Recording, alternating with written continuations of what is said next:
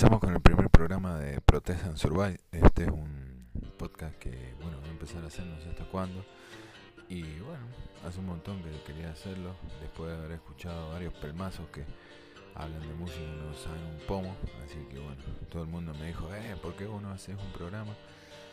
No sé si es un programa, no sé qué voy a hacer, pero bueno, les voy a presentar bandas que no sé si les, espero que les gusten a todos son bandas que por ahí no están bajo el radar de la mayoría de la gente y por lo general voy a tratar de hilvanar estas bandas dentro de un estilo particular o un sello o una región o integrantes en común o, épocas. Así que bueno, vamos a empezar con el primer programa de Protesta en que bueno, empieza de esta manera. Bueno, lo primero que suena es la banda que le da nombre a este podcast, que es Protestant Survive, y la banda es Discharge. Eh, esta banda, bueno, es muy conocida, hay millones de bandas, eh, las nombran como influencia y no estamos hablando solamente del punk, del cross punk o del greencore, estamos hablando de bandas de metal también. Y Discharge es una banda de Inglaterra que se formó en el 77 en un lugar que se llama Stoke-on-Trent. La, la primera formación era como más punk y sacaron un demo que se llama Never Again. En el 79 la formación cambia, como así cambió el estilo, porque se pusieron mucho más agresivos, mucho más pesados, una influencia decisiva de Motorhead ah, para hacerlo más crudo. En el 79 la formación eh, es la clásica, que es Cal, cantante, Bones en la viola, Rainy en el bajo y el, en la batería está un tal Gary Moloney, que bueno, después se va.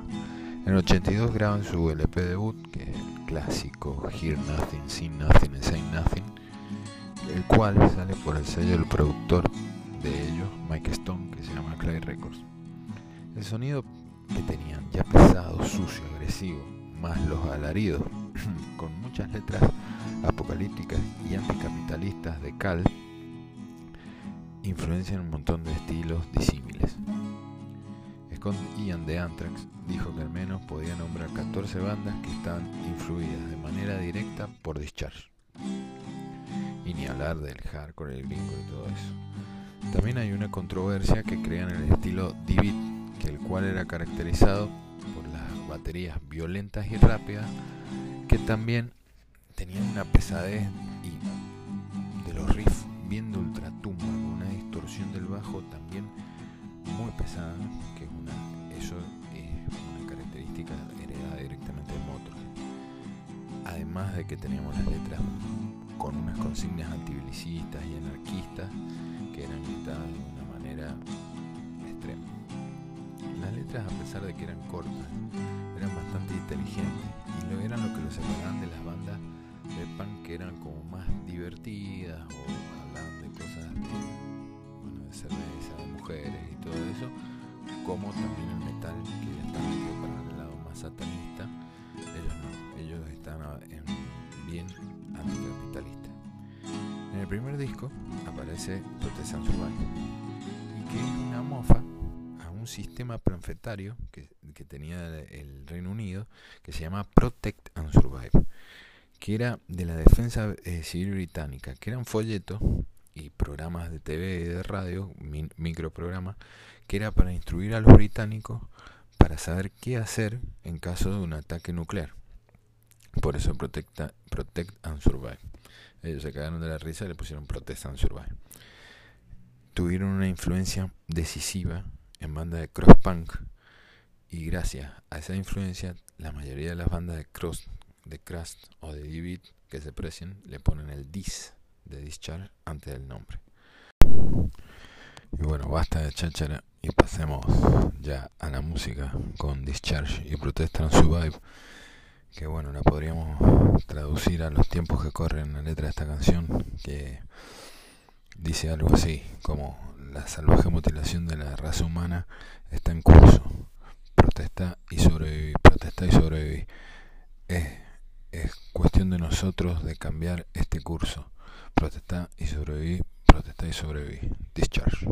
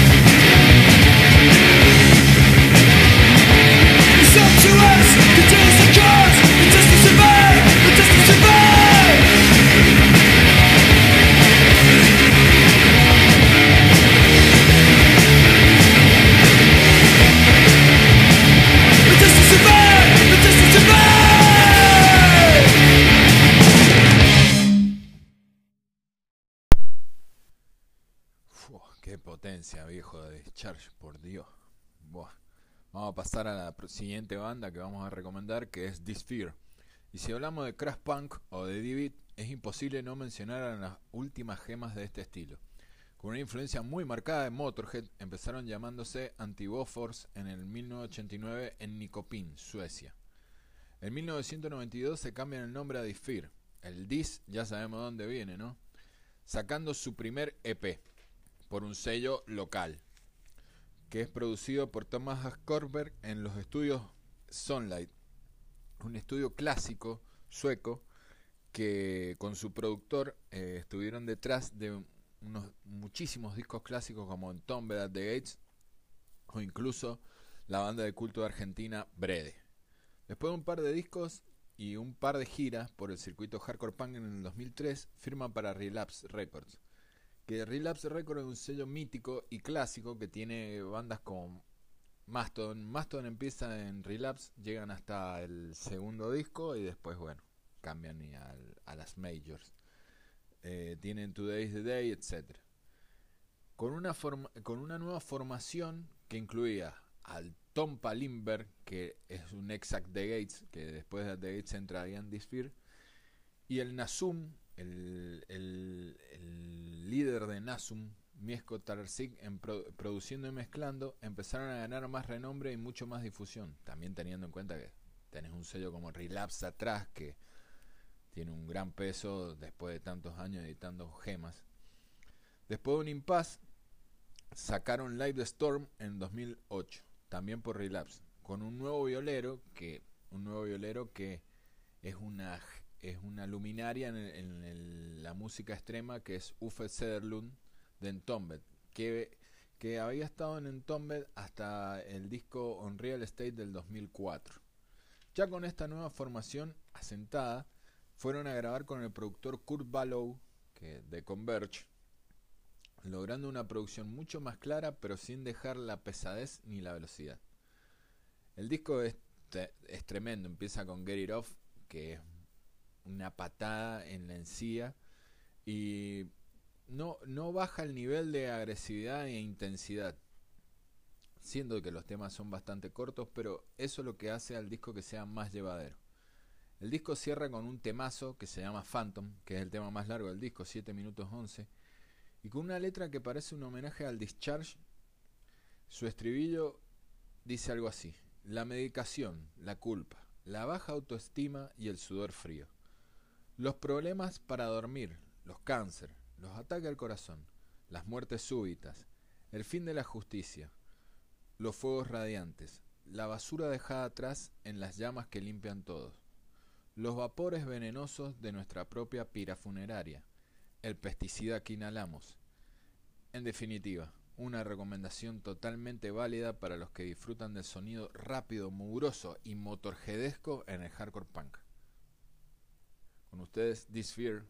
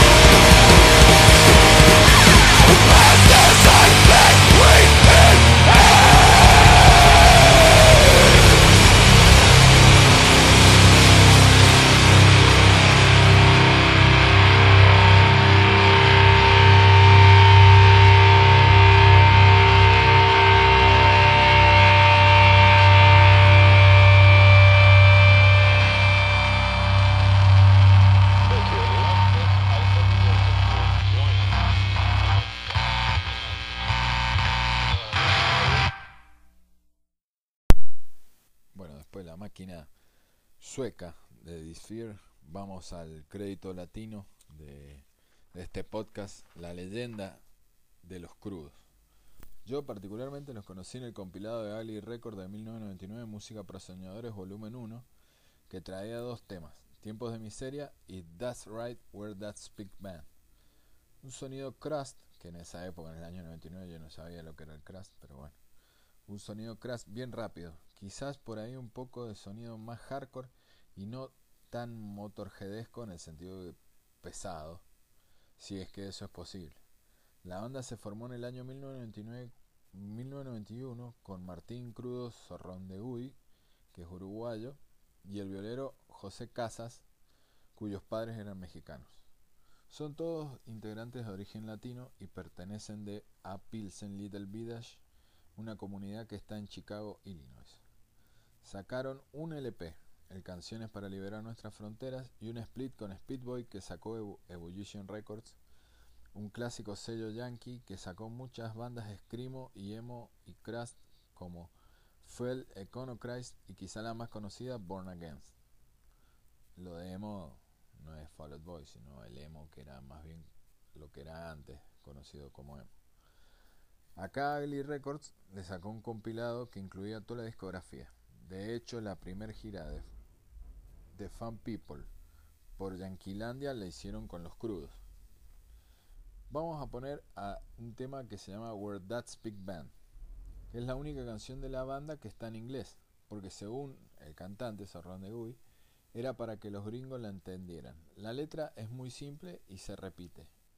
El speak, que, dice, que al que se refiere la letra, es una expresión que usan los yankees para referirse de forma despectiva a la gente latinoamericana, que tiene su base en la pronunciación en español de la palabra speak, que eh, significa hablar.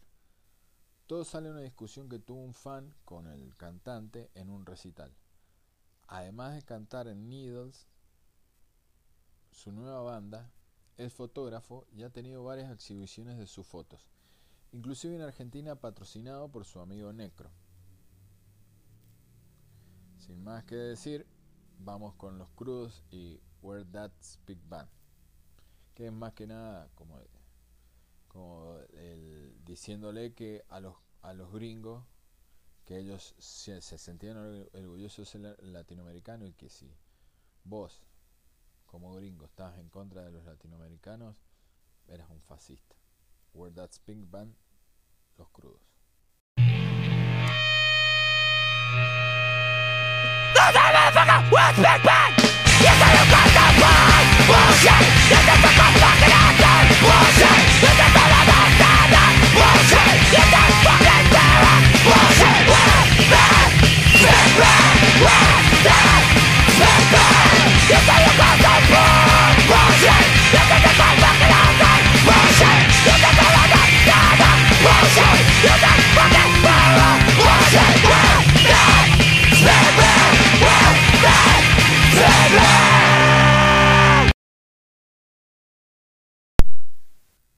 Después del sonido caótico de los crudos, un tema bastante corto, pasamos a la última banda del podcast que es los, son los Electro Hippies con su tema Ron Ronald. Estas son unas bandas pioneras del greencore inglés. Empezaron en Liverpool, como todos sabemos, el hogar de la mejor banda de todos los tiempos, que son los Beatles, en el año 85. Como toda banda greencore que se precie, sus letras eran básicamente manifiestos anticonsumistas y con un estrecho lazo con la defensa de los animales. Quizás, quizás esta banda sea mayormente conocida por ser la primera banda de Jeff Walker, el cantante y bajista de Carcass. Al irse Jeff a Carcass, eh, el batero y el bajista empezaron a cantar. Después de un split con Generic, otra banda de hardcore punk de Newcastle en 1987, llegaron al primer LP, The Only Good Punk is a Dead One, un poco áspero, que sale el, en diciembre de 1987 por el mítico sello Peaceville. Peaceville, que era un sello mítico también inglés que supo sacar bandas como My Dying Bride, Autopsy o Paradise Lost. Al igual que muchas bandas del estilo, de, o sea, Greencore, como Stream Noise Terror contaron con un gran apoyo del histórico DJ John Peel en la BBC. Incluso sacaron un EP con su Peel Session del 86. Incluso ahora han subido, la BBC liberó un montón de Peel Sessions y están todas disponibles para escuchar y para descargar de millones de bandas, de Youth a Napalm Así que también está bueno para bucear eso. Principalmente corporaciones como McDonald's eran su blanco preferido en las letras, como por ejemplo la letra del tema que vamos a pasar a continuación que se llama Ron Ronald. La letra es básicamente carnicería sin razón y todo es por la ganancia. Bueno, muy pronto vas a tener que pararlo porque tus tiendas no pueden soportar mucho más de las pinturas, los folletos, las basuras y eso. Si las acciones directas son el único camino, mejor que empecemos ahora. Mejor corre, Ronald, antes de que seas más viejo y nosotros te seguiremos buscando. Un precedente de lo que es la acción directa que por muchos años mucha gente hizo contra McDonald's tirándole mierda, basura en la calle, eh, con aerosol, tapándole las cerraduras con pegamento, algo muy normal en la acción directa. Así que bueno, los dejo con los electro hippies con Ron Ronald y espero que les haya gustado todo esto que he preparado. Nos vemos en el próximo.